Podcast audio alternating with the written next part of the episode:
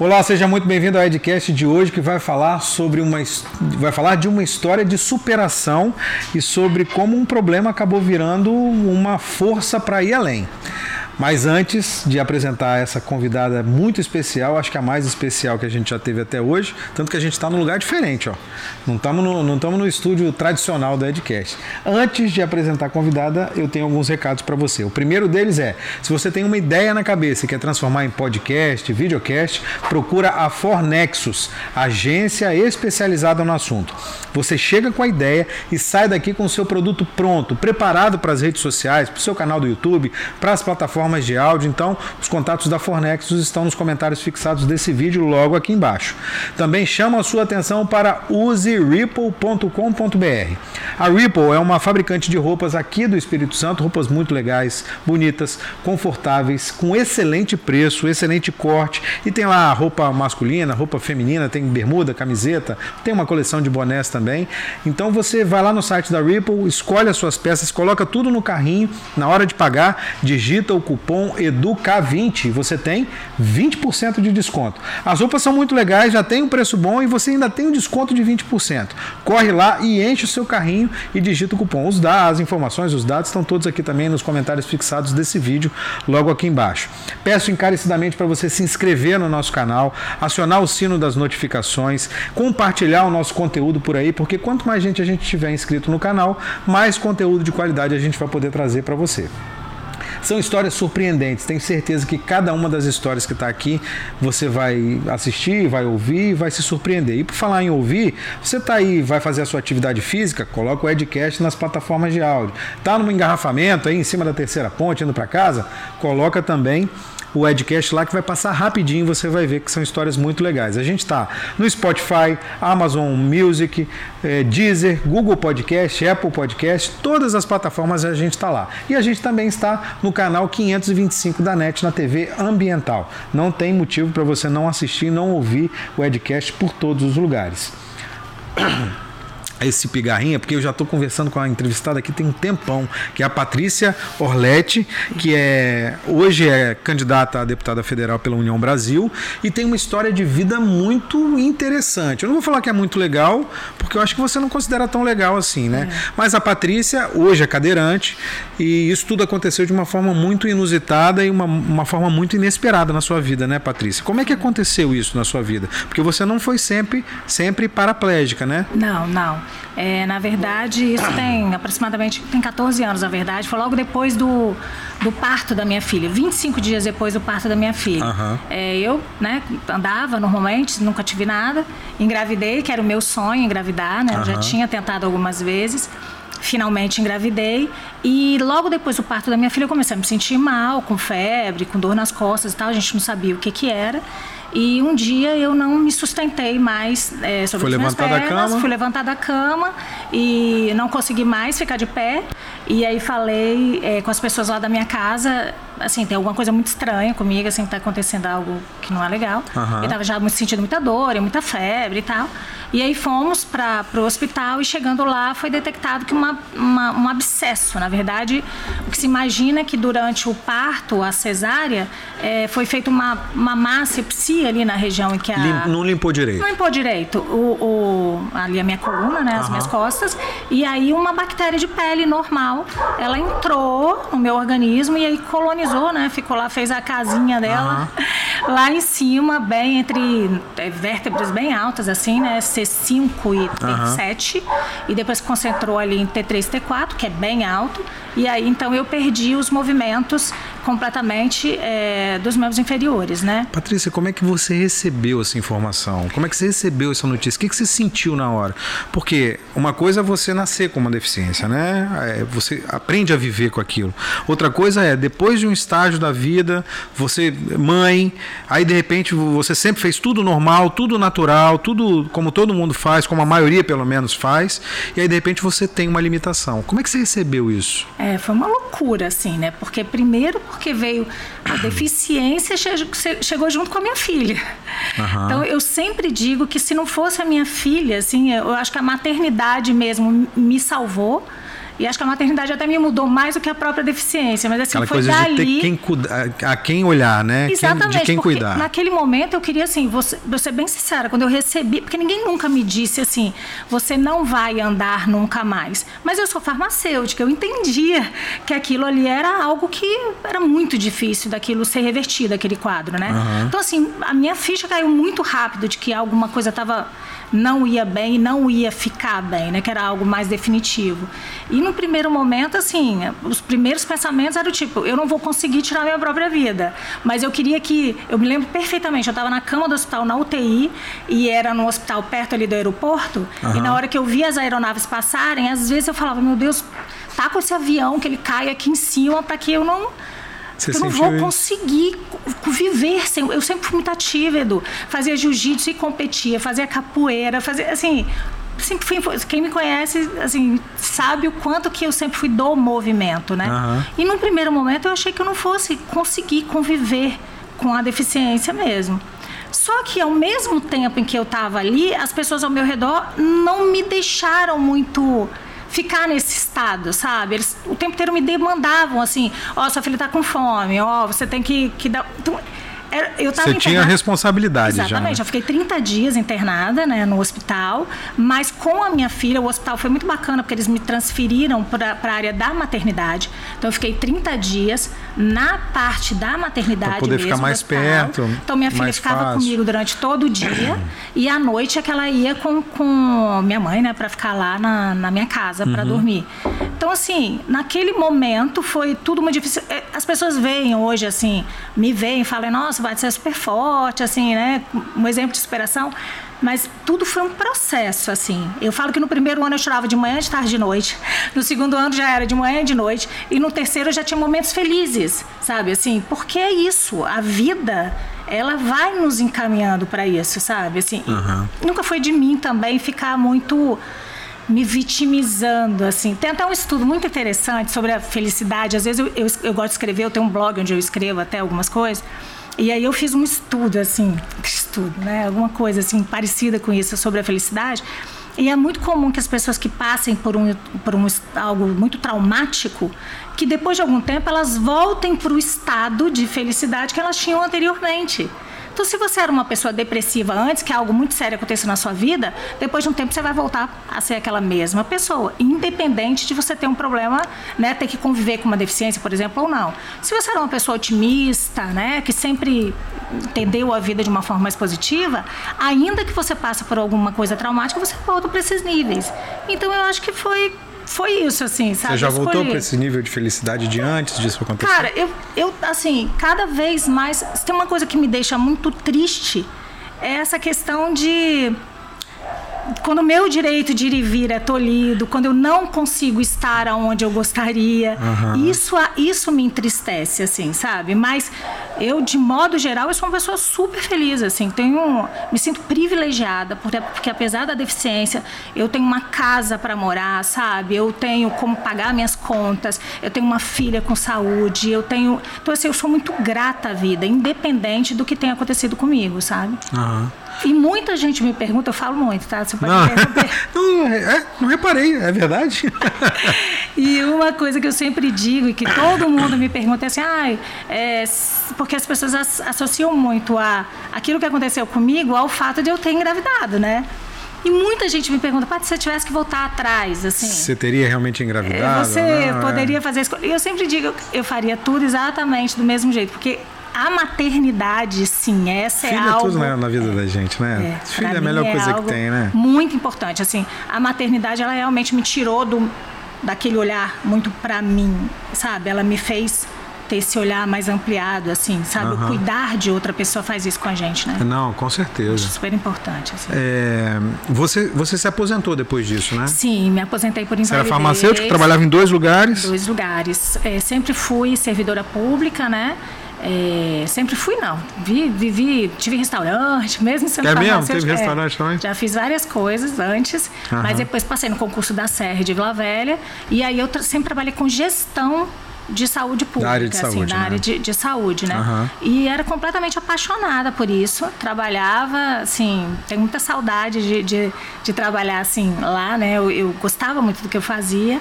Mas acontece que depois do que né, de eu me tornar pessoa com deficiência, os meus locais de trabalho não me comportavam mais, né? Por causa da falta de acessibilidade, da, da locomoção de um lugar para outro, aí ficou realmente impossível e aí eu acabei me aposentando. É impossível para uma pessoa com deficiência conviver com as outras pessoas por causa da questão da mobilidade, da falta de acesso?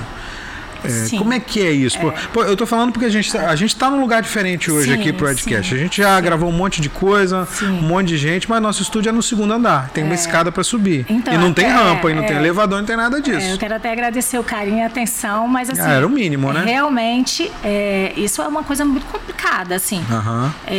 a gente, você hoje teve que mudar de lugar porque o lugar tinha tinha restrições, é, né?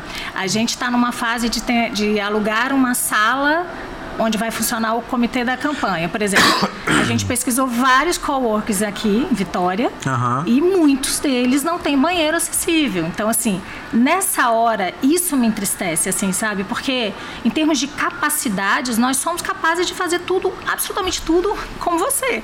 Não há essa limitação, né? Uhum. Ainda mais no meu caso, que é uma deficiência física apenas, né? Eu só não estou em pé, eu estou sentada.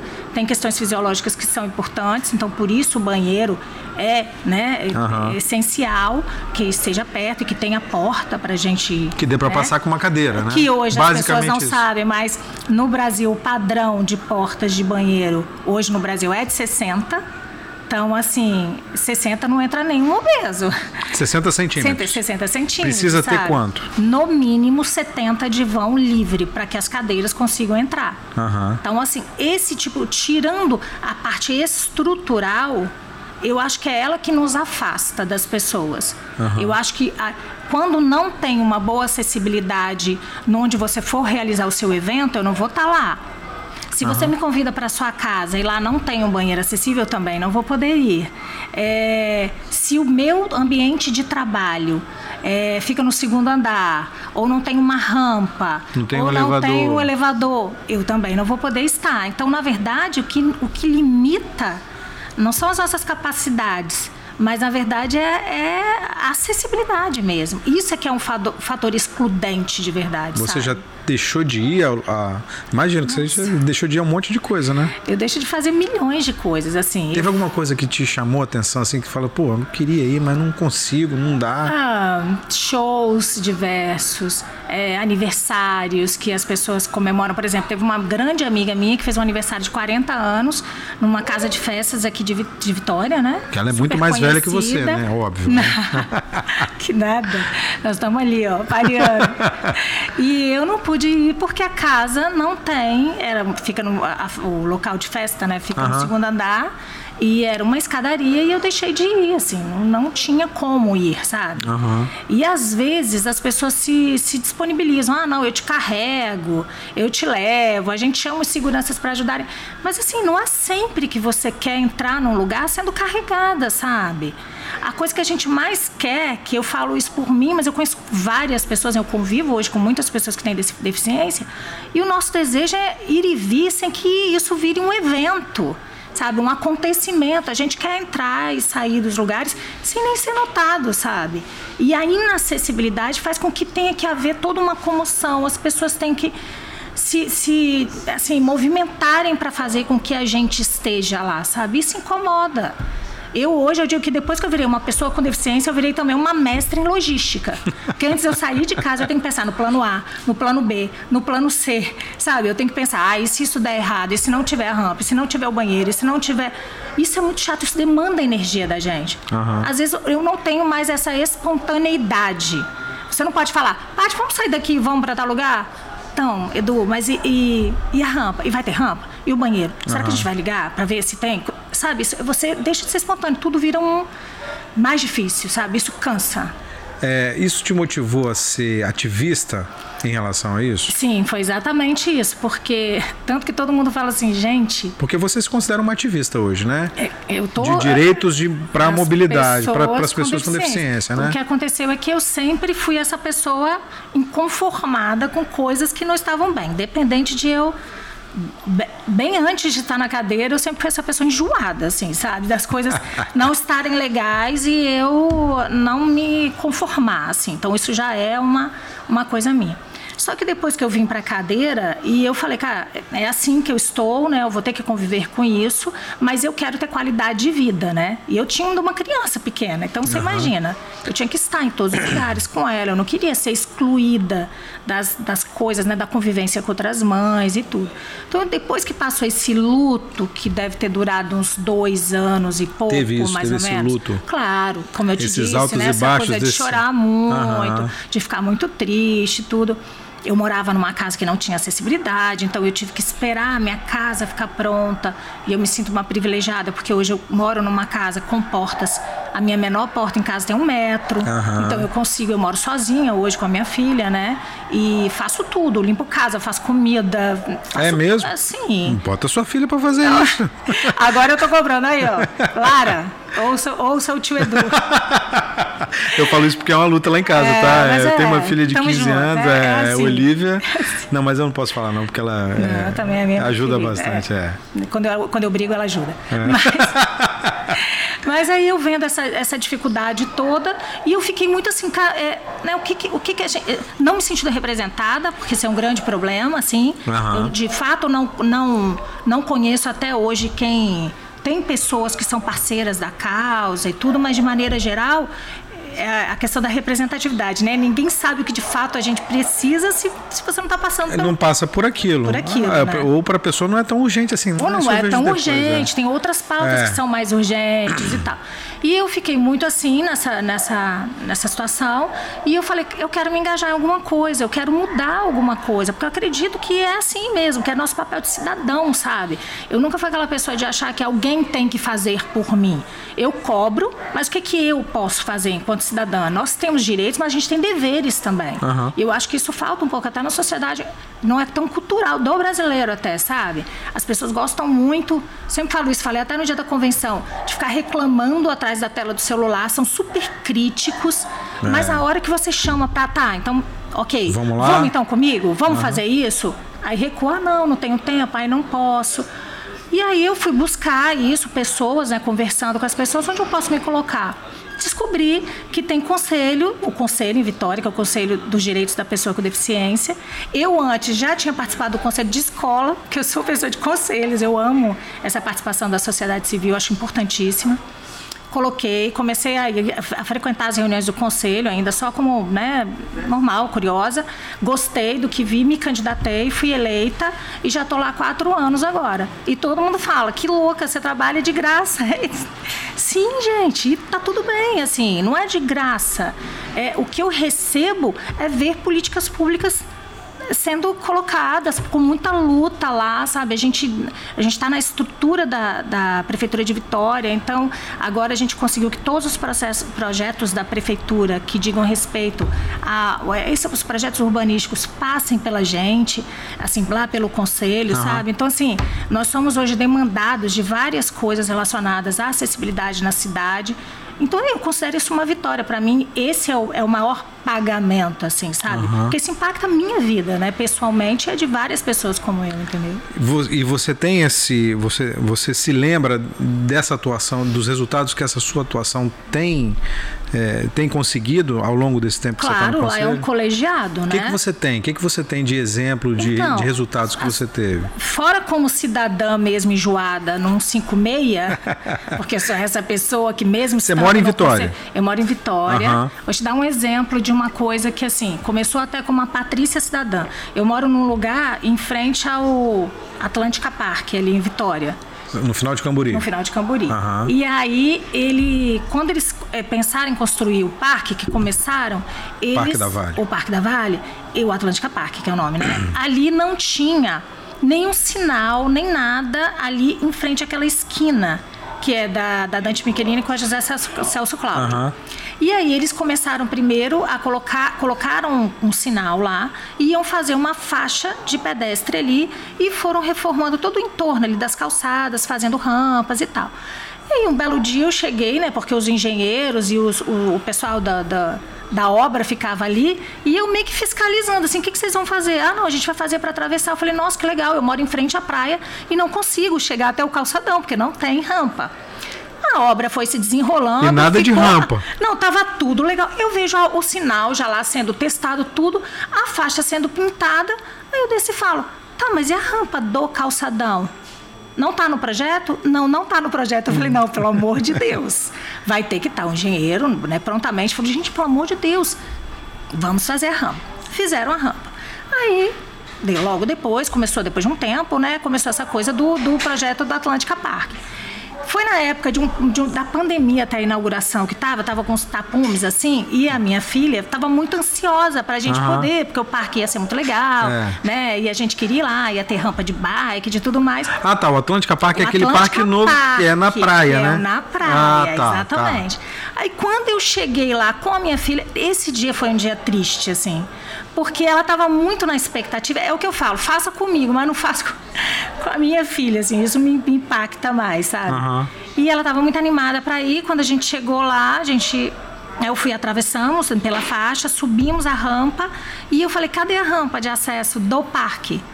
Uma fica 200 metros, a outra quase 300 metros. Ou o seja, calçadão... foi feito por quem nunca teve nenhum problema de mobilidade, né? O calçadão de Camburi que é muito bacana, mas ele é de pedra portuguesa. E a cadeira de rodas tem muita dificuldade para andar em, em, em piso de pedra portuguesa. Aí você fica naquele embate da estética, né? É muito legal, é, mas tem formas de você adequar uma coisa para outra, fazer uma passarela com formas mais orgânicas, enfim. Fiquei super triste, voltei para casa porque não queria me arriscar naquele dia andar no calçadão. De maneira geral, eu acabo às vezes me arriscando, mas naquele dia não estava afim. Voltei, levei para o conselho a situação, falei como que um parque daquele porte vai ser inaugurado com duas rampas longe da via acessível, porque existe essa via que tem que ser, tem que se fazer sentido, né? A gente tem que andar o menos possível uhum. para chegar de um lugar para o outro, né? Então, se ali tinha a faixa, o óbvio era que a rampa fosse ali. Na frente da faixa. Na frente da faixa. Não foi assim. Aí, a princípio, eu fiz a denúncia pelo 56, depois o conselho resolveu encampar a história, chamamos a Vale, falamos com a prefeitura. A Vale realmente disse: olha, a gente entregou o projeto, a prefeitura avaliou tudo, mas de maneira estanque, fechada. Eles esqueceram que um parque pode ser maravilhoso e acessível, mas se não tiver como chegar até o parque, não vai adiantar não nada pra é, gente, sabe? Exato. Então o processo está andando. Agora já existe um novo projeto que já passou lá pelo conselho, a gente já aprovou de uma nova rampa que vai ser exatamente na reta dessa, uhum. dessa da, da, faixa de pedestre, né? Ainda não foi feito, mas assim. Então, foi inaugurado na pandemia, mas a gente está é, dois anos depois. É, é bem Demora demais, não? É. E teve que uma que mudança. É, teve uma mudança também de, de de prefeito, né? O, é, o gestor é, mudou também. Isso. Aí todos, todos os, os processos param. Cara, é, são avaliados para é. depois ver se continuam é, de novo. É, infelizmente, assim, é, isso é uma coisa que eu considero muito problemática, inclusive na gestão pública. Assim, tem coisas que deveriam in, ser, assim andarem de maneira independente, sabe? Assim, projetos de impacto, projetos que já estão aprovados, não precisa esperar que outra pessoa, sabe? Só mas aí a gente volta para outro problema, né? Porque na, na, prefeitura também a gente tem muita gente lá que está de maneira temporária, né? Muitos carros comissionados, então quando troca, aí você até que a outra pessoa chegue, tome pé, né? Daquilo que está acontecendo, demanda um tempo, então... Você acha que tem que reduzir o número de cargos comissionados nas prefeituras? Aí eu acho que tem que os carros de confiança é óbvio, você como gestor e quando você entra, você tem que ter sua equipe mesmo, você é legal que são pessoas que estão ali junto com você e você precisa ter isso. Mas é muito importante que a gente tenha funcionário de carreira dentro do, da, dos municípios, dos estados, do, sabe? Precisa ter, porque senão como é que a gente vai dar continuidade ao projeto? É impossível, sabe? E como é que você veio parar na. Como é que você veio parar na candidata? Eu sou candidata a deputada é, federal. É, como é que verdade, você veio parar é, nessa coisa política? E nem, nem foi a convite. Foi a convite. É, é, a convite. Eu fui convidada exatamente por assim, né, um amigo meu de infância, na verdade, mas que já tem, conhece muita gente no meio político e tudo. E ele me convidou por conta disso, porque ele viu sempre à frente do conselho e, e tentando, né, já trabalhando lá há muito tempo e sempre usando minhas redes sociais para falar, olha que legal, a gente conseguiu isso. Você é bem ativa nas redes sociais, eu, né? Eu, assim, tem né? um monte, milhares de seguidores. Tem né? nada, tem nada. Consegui tem um monte. Pouco. Não? Mais de mil, mas assim, pouco, ah. né? Não sou uma Anitta, assim, que tem 24 milhões, né? Não, não Cristiano Ronaldo, tem 500 é, milhões. Não de... tenho, né? 400 mas, milhões ele tem, né? Mas meus seguidores são poucos e bons. Tá certo. É o que e, importa. É, o que, que, é o que importa. E, assim, ele me convidou, achou, ele falou, Patrícia, a gente precisa de mulheres na política e a gente precisa de pessoas com causas, assim. Porque tem muita gente que fala mais do mesmo, sabe? Assim, é. são platitudes. Eu, eu acho tão curioso isso, eu estou um pouco cansada também. De pessoas que falam aquilo que a gente quer ouvir, mas que na verdade, se você espremer um pouquinho, não sai não nada. Tem conteúdo, né? Não sai, sabe? E ele falou: a gente está precisando disso, e a gente está precisando. E você tem uma causa que já é a sua. E eu também, chegou uma hora, Edu, que lá no conselho eu amo, mas assim, tudo que a gente coloca lá para fazer no, no, no conselho, assim, não pode gerar despesa não temos dinheiro para executar as coisas novas, sabe? A gente consegue é, fiscalizar o cumprimento da lei, porque a legislação, a nossa legislação com relação às pessoas com deficiência, ela é muito bacana. A Lei Brasileira de Inclusão, ela contempla muita coisa, só que ela não é efetivamente colocada em prática, assim, né? Então, a gente precisa fazer cumprir a lei.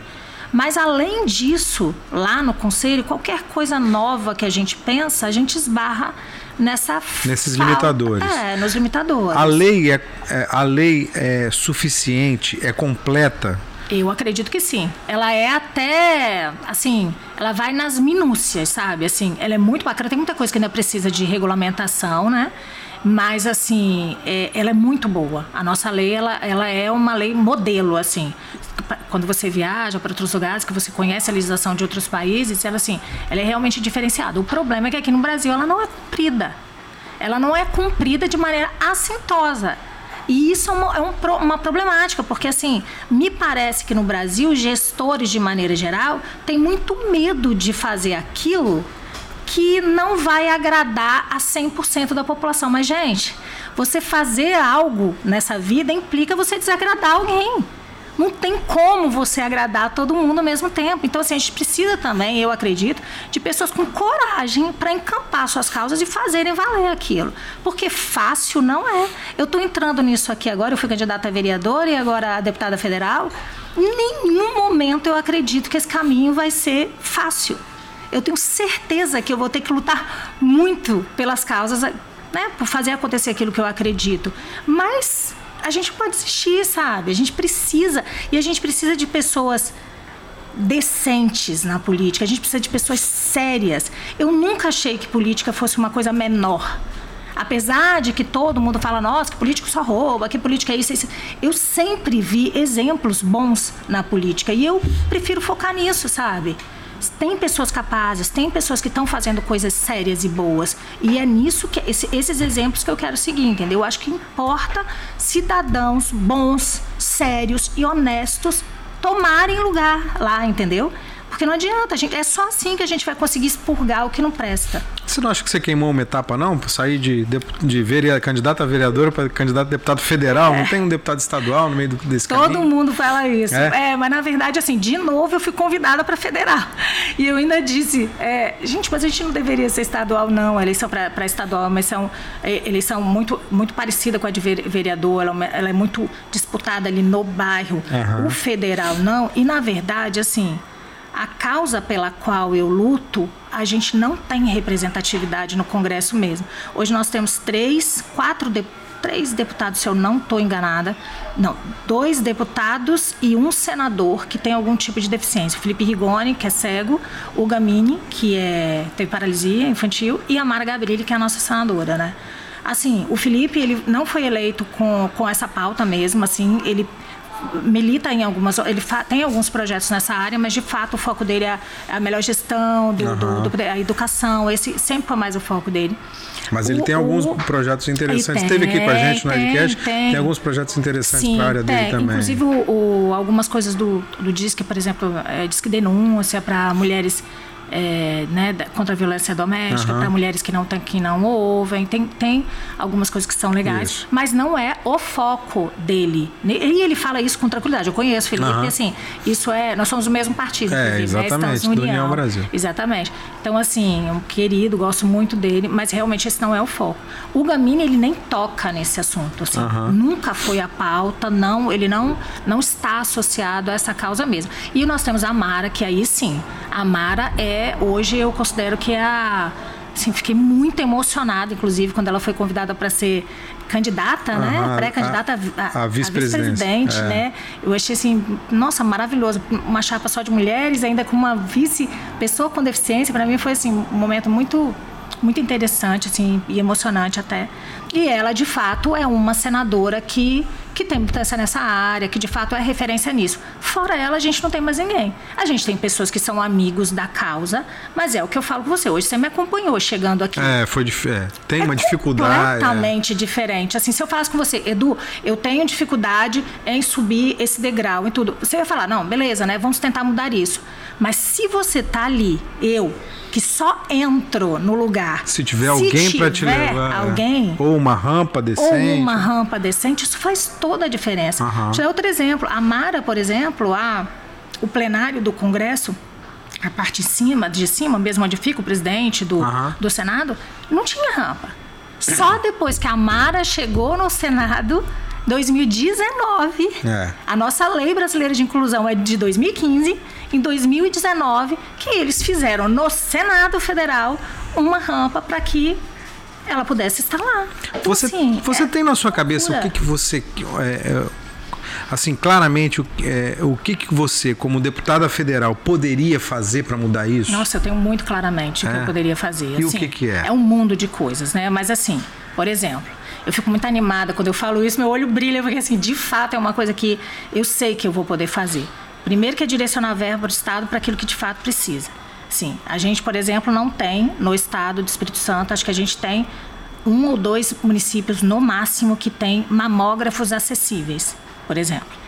É uma mulher cadeirante ou uma mulher anã quando ela chega para fazer a sua, sua, sua prevenção do câncer de mama, que o tempo inteiro é falado isso, previna-se, previna-se. Outubro rosa, muito legal. Mas cadê a condição para que uma mulher cadeirante ou com uma mulher é, anã faça a prevenção. Por quê? Porque o mamógrafo ele é um específico, acessível, que tem que chegar até a nossa mama. Se a gente não tiver isso, a gente não pode fazer a prevenção do câncer de mama. Eu, como deputada federal, certamente conseguiria esse tipo de verba para direcionar. Outra coisa que a gente pode tentar fomentar aqui no estado, que é uma coisa que eu sinto muita muita falta, assim, muita carência. A gente não tem aqui, por exemplo, a gente tem um CREFES aqui, que é um Centro Estadual de Reabilitação Física, que fica aqui até em Vila, em Vila Velha. Velha. Sim. A gente precisa de novos polos disso. Porque não pode um ser só, só aqui em Vila Velha. Um só não pode, não dá conta. Se você visitar o CREF, você vai entender que existe uma demanda reprimida por serviço lá que eles não conseguem dar conta e não vão conseguir nunca. É insuficiente. Hoje o CREF mais, assim, na sua grande maioria atende as pessoas daqui mesmo do entorno. Mas gente do interior nem vem para cá. E isso é tão louco, porque parece que eu estou falando assim, mais do mesmo, mas coincidentemente, uns dois. Coincidentemente, não, porque eu, no meu Instagram eu recebo direto mensagens de pessoas falando isso. Mas há dois meses atrás, uma pessoa que é do interior de, do estado, acho que mora em Muniz Freire, ela me ligou e falou: Patrícia, é, eu tenho uma pessoa que acabou de sofrer um acidente de carro e foi parar na, na, numa cadeira de rodas. Como eu né, sei que você também já vive essa situação, ela está perdida, ela não sabe o que ela faz, que ela faz, para onde ela vai. Aqui na cidade não tem estrutura, ela não sabe nem como começar a viver numa cadeira de rodas, porque muda tudo. Quando você vem para uma cadeira de rodas, é um, é um novo mundo. Você tem que aprender a se alimentar de novo, as questões urológicas, como se transfere da cama, da cama para a cadeira, da cama, eh, eh, da cadeira para o carro, como carro. que você vai para o vaso, como que você. Então, assim, muda tudo na sua vida. E isso, alguém tem que te dizer como que você vai fazer isso. Alguém é uma, tem, tem que te educar, reeducar, né? Reabilitar, essa é a palavra. Uhum. Então, assim, isso é importantíssimo, isso impacta de verdade a vida das pessoas. E hoje foi o que eu falei com ela. Eu falei, olha, ou você tenta a rede Sara, que foi aonde eu tive o privilégio de ir, porque assim, é uma, é, uma, é uma parceria, uma, eu nem sei se é uma, não é uma ONG, mas é uma OS, acho que alguma coisa assim, mas está nichada no governo federal, né, uhum. junto do governo federal, e que é referência na América Latina. Uhum. E assim, só que também atende pouquíssimas pessoas. Não Rede Sara é em Brasília, né? Rede Sara tem em Brasília, tem no Rio, tem no Belém, tem alguns polos uhum. assim. Ou você tenta no CREFES, no Espírito Santo. Só que no CREFES, no Espírito Santo, sim, existe uma fila de espera absurda. Gigantesca gigantesca, é. não está dando conta da demanda. Então, assim, isso é uma coisa que eu posso com certeza ajudar a fazer e a chegar na vida do cidadão do Estado, sabe? Uhum. Fora, assim, fazer valer a, a o que está escrito na legislação, pelo menos federal, nos órgãos federais, sabe? Onde tem é, melhorar a, toda a questão de acessibilidade. Enfim, com, com você direcionando verba onde eles dizem que não dá para fazer porque não tem dinheiro, aí o deputado federal ele, ele consegue. Ele atuar. precisa atuar, ele, ele tem precisa que, ele atuar. tem que atuar, né? E aí ele tem poder. E aí eu estava conversando hoje com uma pessoa que está lá, até que tem mandato, e ela estava falando que, e é uma verdade, porque eu já tive aqui na ponta, no município, muito dinheiro, muitas vezes não falta dinheiro, falta uma boa gestão do dinheiro ou saber aplicar, porque as, as verbas que elas vêm rubricadas, elas vêm específicas. Você pra só saúde, para educação. Exatamente. Então você precisa usar aquilo daquela forma. Uhum. Só que assim, os ministérios, eles têm um um passo a passo que você tem que fazer para evitar desvios, é. para avisar, né, evitar essa alocação dessa verba em outro lugar. Tem a burocracia para seguir, Tem né? a burocracia para seguir. E o que, o que eu noto é que muitos municípios assim não têm equipe técnica capacitada, então muito dinheiro volta ele não é utilizado por falta de capacidade técnica de fazer isso. Então, o que, que eu penso que uma boa gestão, eu, aí assim, um bom deputado poderia fazer? É pegar na mão mesmo. Eu vou destinar essa verba para você e eu quero cuidar para que ela de fato, efetivamente, seja útil para aquilo que eu acho que tem que ser, para aquilo que eu estou destinando. O que, que você acha que é mais urgente para essa causa? Eu acho que a questão da a quebra de barreiras, tanto arquitetônicas e até atitudinais, é, é importante. O que, que significa Sim. isso? Me explica, o que, que significa As barreiras isso? arquitetônicas são essas que a gente está falando, que são rampas, fazer cumprir a legislação com relação a a, a... Mas você acha que isso é possível? A gente estava conversando quando você chegou aqui. As cidades são tão antigas. Por exemplo, Vitória é uma cidade muito antiga.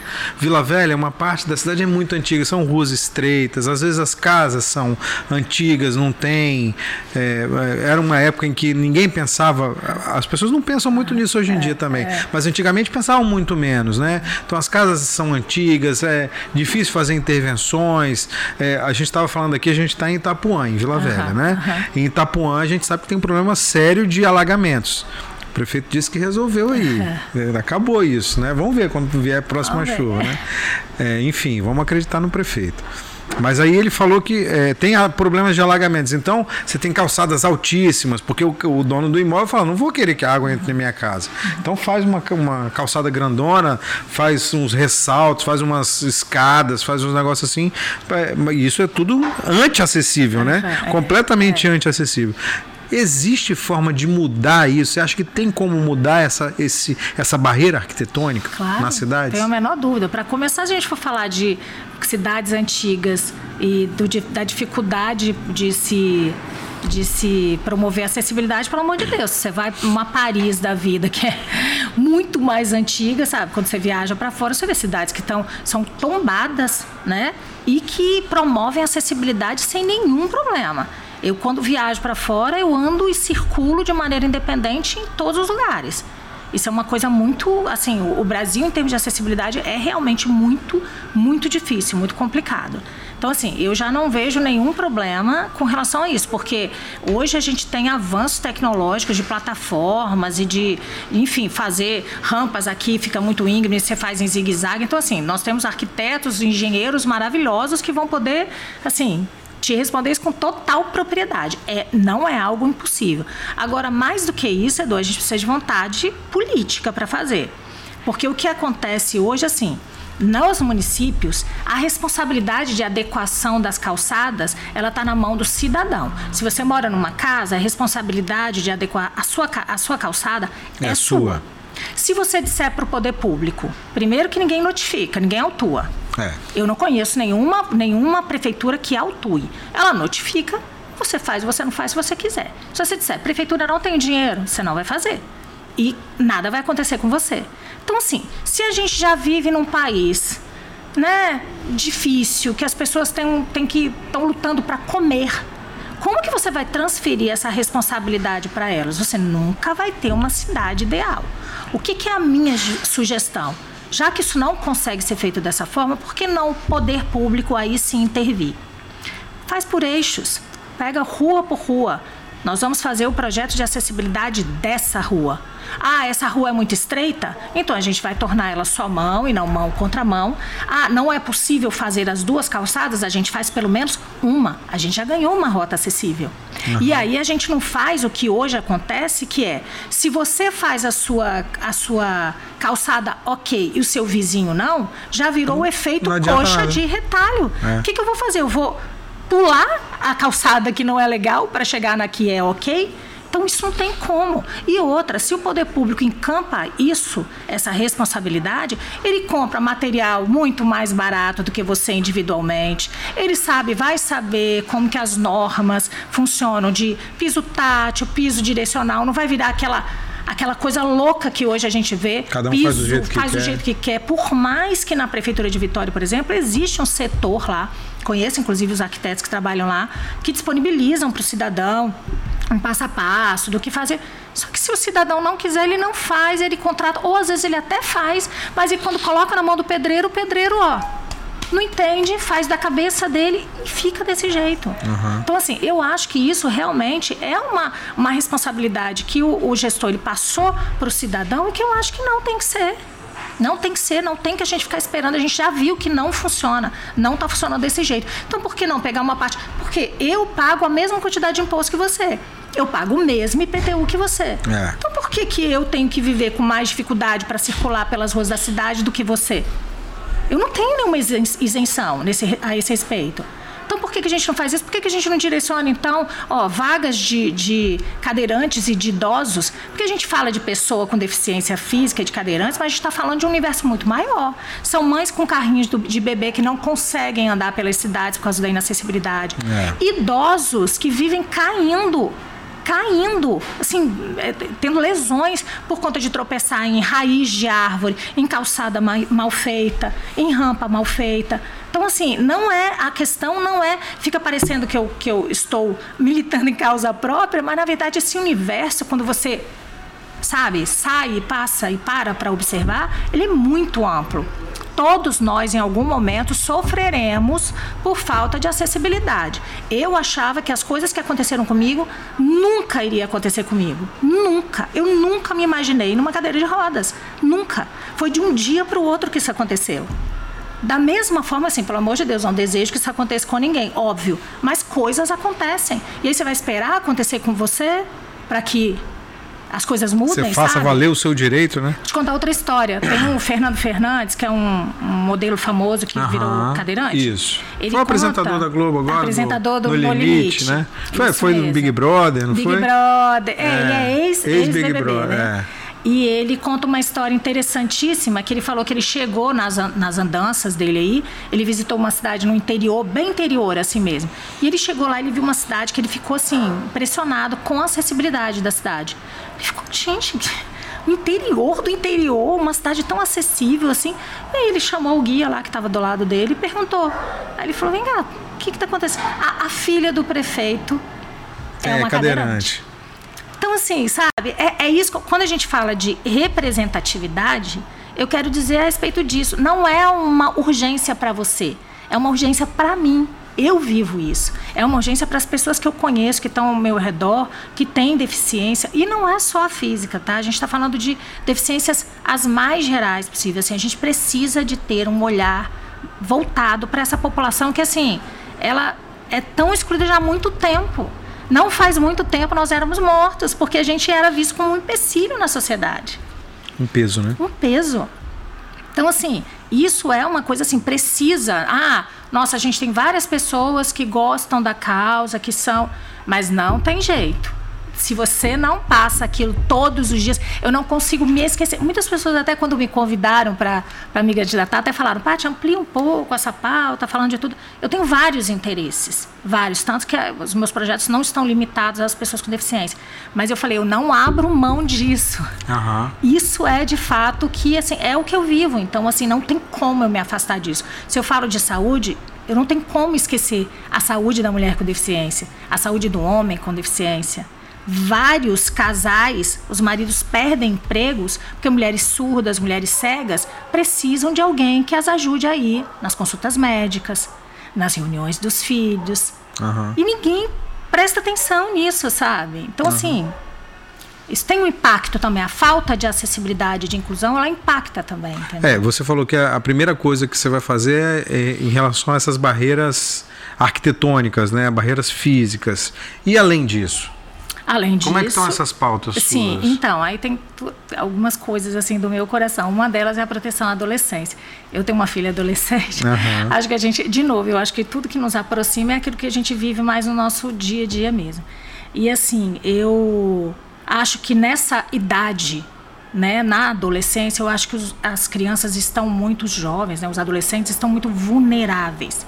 É uma fase de muita rebeldia, é uma fase de muita muita é, mudança de embate, brusca, né? de muito, né, hormônios e tudo é. mais. E eu acho que você, eles ficam muito vulneráveis a, a qualquer tipo de influência, as boas e as ruins. Uhum. E no nosso estado, 80% dos jovens nessa faixa etária estão dentro das escolas públicas. E aí eu acho muito curioso quando tem essas políticas que vêm de cima para baixo, por exemplo, a escola de tempo integral, ela é uma iniciativa assim muito legal. Mas você já conversou com as famílias e elas desejam isso, porque assim, um jovem nessa idade, na maioria dos lares de periferia, eles já já são arrimo para as famílias eles já têm que trabalhar. Para sustentar, botar coisa, comida Para ajudar. Casa. Os pais ficam loucos que os filhos já cheguem numa idade ok para poder trabalhar alguma coisa. Como que você vai colocar essa criança? Isso seria o ideal? Seria.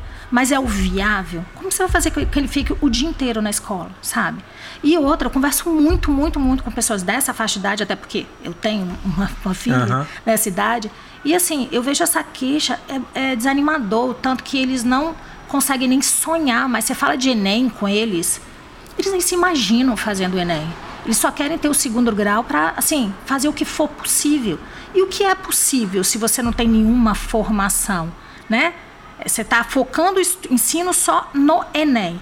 Por que não fazer um ensino técnico profissionalizante nessa, ideia, nessa idade? Você pelo menos vai dar uma alternativa tem sempre aquele ponto fora da cor que vai querer mesmo, não, eu quero fazer o Enem, eu quero fazer uma faculdade, eu vou fazer isso, e dentro de casa os pais o apoiam. Isso acontece, mas uhum. não é a maioria. A maioria eles querem sim arranjar uma fonte de renda. E se você não dá essa opção de ter um curso, porque não, gente, pelo amor de Deus, o mercado precisa estar tá pedindo, implorando por gente de TI, Gente, é. Então, por que não fazer isso, dar estrutura para as escolas, de maneira que esses meninos tenham também essa possibilidade? Mas você acha que com uma atuação na Câmara Federal, por exemplo, você consegue encaminhar isso? Ah, eu consigo que, pelo menos em nível de Estado, né? É, é, talvez assim um projeto bem elaborado e bem feito no estado, talvez a gente possa exportar para os outros. Mas eu acho que localmente se a gente conseguir viabilizar isso e mudar, conseguir, pelo menos, eu sempre acho assim, é, centro, unidade de saúde médica, vamos fazer uma de referência?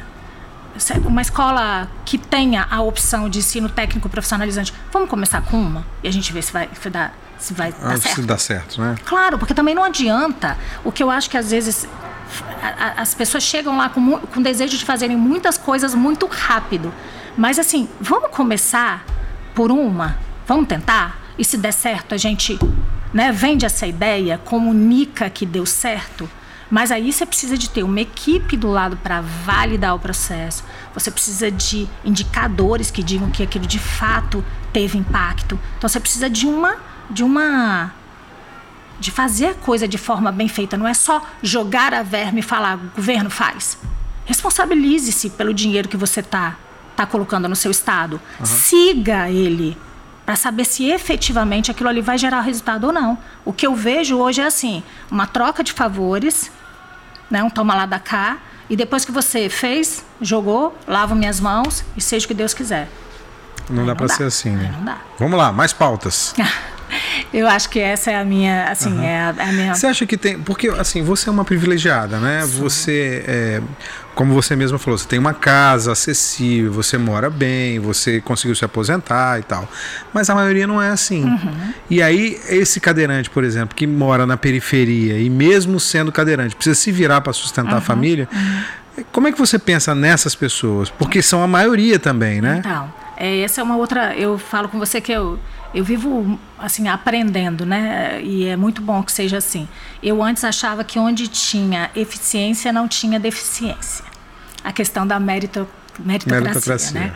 Eu achava que era. E aí um dia o Ministério Público do Trabalho fez uma chamou várias pessoas com deficiência para julgar propostas de, de propaganda que eles iam fazer fomentando essa coisa do trabalho é, nas, nas empresas, né? Porque a, a, legislação diz que empresas que tenham tanto X e mais um de empregados, elas têm que contratar pessoas com deficiência. E, aliás, está tendo uma discussão agora, porque eles estão querendo reduzir, é, aumentar esse número. O que, né? que você acha disso? Eu sou absolutamente contra, assim, porque eu acredito que. Eu sei que no Brasil existe um preconceito com relação a cotas, mas se não fossem pelas cotas, eu não poderia ser candidata hoje. Eu não seria, eu não teria sido nem convidada. A verdade é que os partidos só chamam mulheres e hoje, assim, no meu partido, pelo menos, a verba eleitoral ela chega porque mulheres precisam ser, ser eleitas, entendeu? Então, uhum. assim. E eu acho que isso com tudo. Eu acho que é, é gera uma antipatia nas pessoas privilegiadas. Porque para quem está aqui, é muito fácil você ficar falando a respeito de vai trabalhar, para que Meritocracia, disso, muito fácil que, falar de é meritocracia. Muito fácil. Mas, por exemplo, eu aprendi nesse dia dessa reunião, conversando com outros com outras pessoas de deficiência da periferia, e eles, assim, a princípio achavam que a, a, a, a proposta que ia ganhar era uma que botava, colocava pegava esse mote do onde tem eficiência, não tem deficiência. Eu falei, nossa, que legal, é verdade, né? Se eu sou eficiente, a minha deficiência vai ficar escondida. Só que as oportunidades no Brasil, elas são muito diferentes para as pessoas. Como que você vai ser eficiente se muitas vezes você não consegue nem, nem chegar chega. à escola? Nós temos uma pessoa na nossa equipe que teve, estudou um primeiro, um primeiro semestre com uma, com uma cadeirante e que ela abandonou no segundo semestre a escola porque no IFES, onde ela estudava, não tinha banheiro acessível. E ela não tinha mais condições de ficar lá. Isso acontece ainda hoje, Edu. Então, assim, você tem que tratar de maneira diferentes os diferentes. Hoje a gente está falando assim, uma empresa X que eu consegui uma, um, um, um emprego para uma amiga minha que também tem deficiência, né? E essa pessoa que era que chamava, né, que oferecia essa vaga, a empresa ela tinha uma régua aqui em cima, precisava ter pós, precisava ter isso, uhum. daqui. Aí depois ela baixou, bom, não precisava mais ter pós. Paty, aí, você consegue? Precisava ter só o, a graduação também não conseguia preencher as vagas. Quando eles começaram a baixar essa vaga, essa, essa régua. É, essa restrição, essa essas, restrição, tirar essas restrições. Aí a gente conseguiu empregar. E aí você faz a capacitação enquanto uma pessoa trabalha. Não tem outra possibilidade, sabe? Uhum. Não tem. Então, essa questão também da empregabilidade da pessoa com deficiência é extremamente complexa. E outra, não adianta só você oferecer trabalho, você tem que oferecer transporte. Porque eu conheço também cadeirantes que moram em morro e que para descerem do morro eles é, precisam é, imagina de Imagina a luta que é, né? E depois eles pegam um carro. Aqui no, em Vitória tem o sistema porta-porta-porta. É, o mão na roda, o, né? O municipal é o porta-porta, tá. né? E a gente tem o mão na roda que é o Transcol. Só que o porta-porta, ele só funciona em Vitória. O mão na roda, que é o estadual que é de Transcol, quando você fica no, no ponto de ônibus, por exemplo, esperando por um ônibus e você é um cadeirante, Sim, já tem que dar graças a Deus quando o motorista para. E quando ele para, você tem que aturar o xingamento da galera do ônibus. Pô, tá demorando né? demais, vai me atrasar. Eu vou... Então, assim, é, é uma realidade tão, tão complexa que, assim, é até difícil avançar em outras pautas para começar a falar de. Tão, tão se básico, você não né? tem o básico. Por isso que é tão importante a gente garantir como o é, básico. Como é que muda isso? Como é que garante? eu de novo acho políticas públicas voltadas para essa população. Que pena que no estado do Espírito Santo a gente não tem uma secretaria como em São Paulo. A nossa, a nossa, hoje, tudo relacionado à pessoa com deficiência, tanto nos municípios do Espírito Santo quanto no próprio estado, estão ligados à Secretaria de Assistência Social. Olha a lógica do assistencialismo relacionado à pessoa com deficiência. A gente precisa estar relacionado com direitos humanos. A gente continua com essa lógica médica de nos tratar como pessoas doentes. Nós não somos doentes, nós temos uma deficiência. Temos nossas capacidades, outras preservadas. Mas para que isso aconteça, a gente precisa de ter condições, as mais variadas. E aí, como que você vai colocar a gente no meio de uma secretaria absolutamente lotada de demanda, que é, são as secretarias de assistência? Quem trabalha no município sabe a loucura que é. Então, ou nos joga para uma outra onde a gente vai falar de direitos humanos, ou então cria-se. É essencial ter, sim. Ai, nossa, vamos desinflar o Estado. Tá, tá. Tem coisa que tem que fazer. O presidente foi eleito com, essa, com, essa, com esse discurso, inclusive, de enxugar os ministérios, foi. e depois ele mesmo se deu conta de que tem coisa que não tem como. Mas é uma discussão um pouco mais ampla, eu acho. Ok. É, porque aí tem a questão política no... de, de acomodar pod aliados, podemos, não sei o quê. Podemos, é, é, entendo que isso tudo acontece de verdade. É. Mas a gente também sabe, quem está aqui na ponta, que se a gente não tem uma estrutura, se a, se a pessoa com deficiência ela não passa a aparecer na estrutura, estrutura mesmo, organograma da, da prefeitura do estado, as nossas causas elas têm, são muito mais invisíveis. Uhum. Isso é fato. Isso é fato. Porque quando você tem um secretário de preferência que tem alguma deficiência lá, para poder ficar lá no pé do prefeito ou no pé do governador para ficar se cobrando. Não tem, não, não, se não tem, cara, não são tem tantas outras demandas. Não é fácil você gerir um município, muito menos um estado. Eu acho que deve ser dificílimo. Então, assim, as demandas elas são múltiplas. Então, a gente precisa de ter alguém que fique ali, perturbando mesmo. É assim que a gente consegue as coisas. Ó, na estrutura do Estado e na estrutura dos municípios, a briga é entre secretários. Cada um tá ali querendo puxar né, é. a sua sardinha pro seu lado. É. E se a gente não tem ninguém que fale pela gente, como é que você vai fazer? É, você é, é, é, muito ativa nessa, nessas brigas todas, né? faz parte do conselho e tal. Mas você sabe que para se eleger você precisa do voto que vai muito além, né? Como é que você vai conseguir esses votos todos que vão muito além das pessoas com deficiência? É, eu, nem, eu nem acredito assim. Eu quero que as pessoas com deficiência votem em mim, mas assim, de fato, eu o que eu preciso, o que eu falo com os meninos direto assim na campanha, é assim é que as pessoas entendam que essa questão ela vai muito além de uma necessidade individual, sabe? Assim, o meu sonho é que a, a sociedade ela seja inclusiva de, de, de, tal maneira que a gente não precise mais ficar falando sobre isso. Seja absolutamente normal chegar aqui, você me convidar, eu ir lá no seu podcast. Normal, sabe? Então, assim, eu acho que o eleitor, eu preciso tocar o coração do eleitor no sentido de que ele é, entenda que é importante que os nossos direitos sejam respeitados como os deles, é questão de cidadania. E outra coisa muito interessante também é que assim, quando você convive com uma pessoa com, com deficiência, não somos nós só que ganhamos de estarmos, de fazermos parte dessa sociedade. A sociedade ganha também em conviver com pessoas diferentes. Isso é muito eu vejo isso assim, me emociona até, porque é muito real, assim, todo mundo que convive comigo, assim, as pessoas falam, gente, não, não tinha me atentado para isso? Nossa, eu não imaginava que isso ia assim.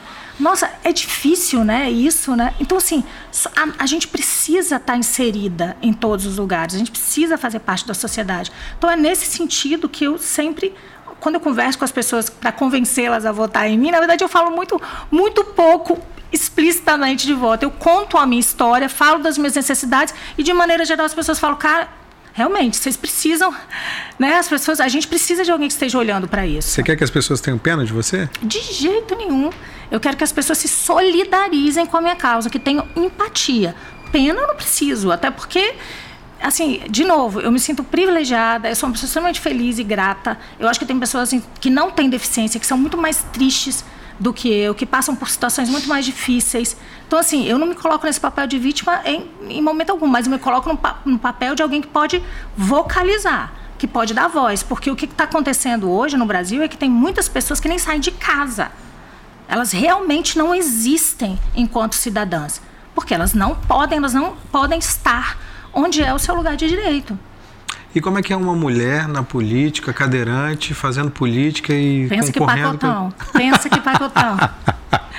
o, meio, o, meio, o meio político é extremamente masculino, né?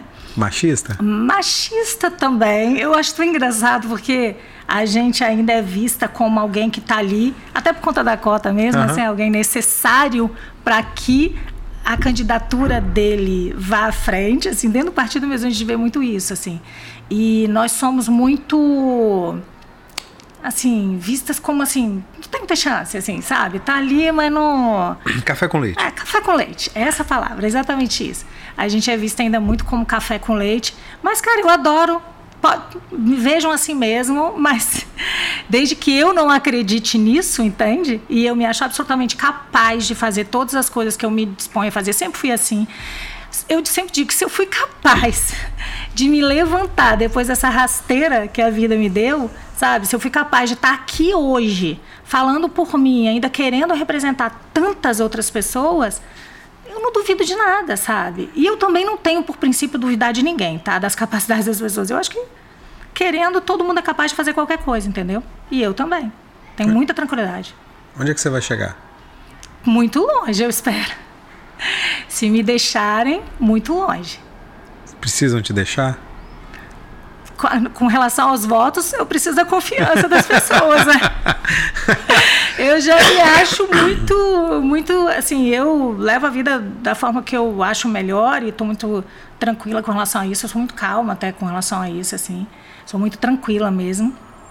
A única coisa que me tira de sério são essas essas questões. E é por isso que eu estou aqui, porque eu acho que se eu ficasse só passando isso e sem fazer nada, eu explodir, sabe? Assim, então eu, eu preciso isso. Isso me, é um combustível para mim também.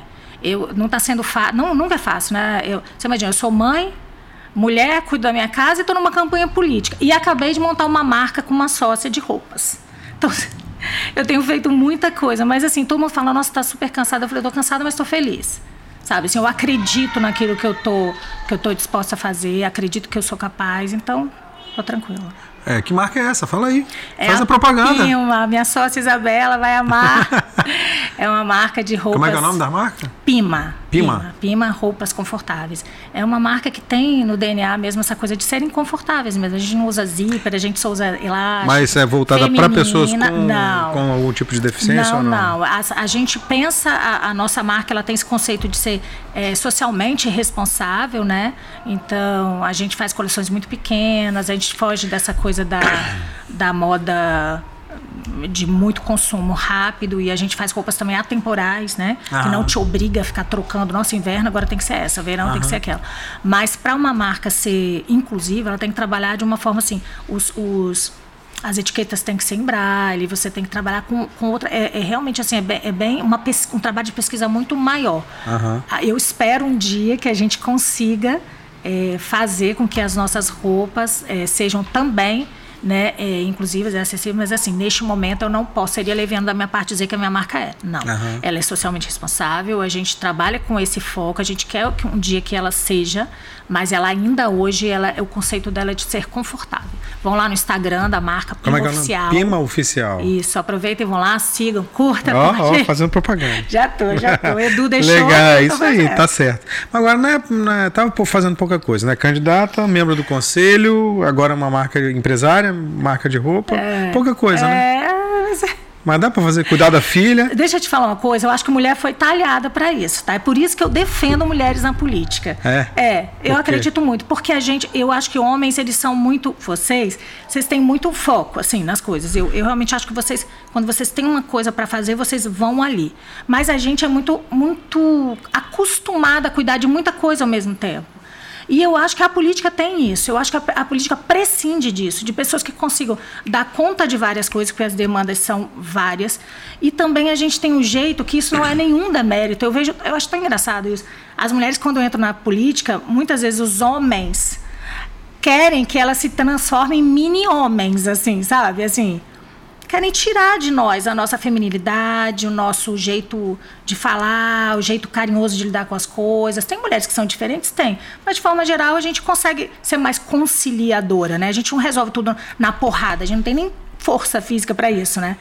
Então, assim, e muitas vezes, durante a campanha, muito, eu vejo muitas mulheres se tornando muito pegando o que o homem tem que não Se é o mais legal.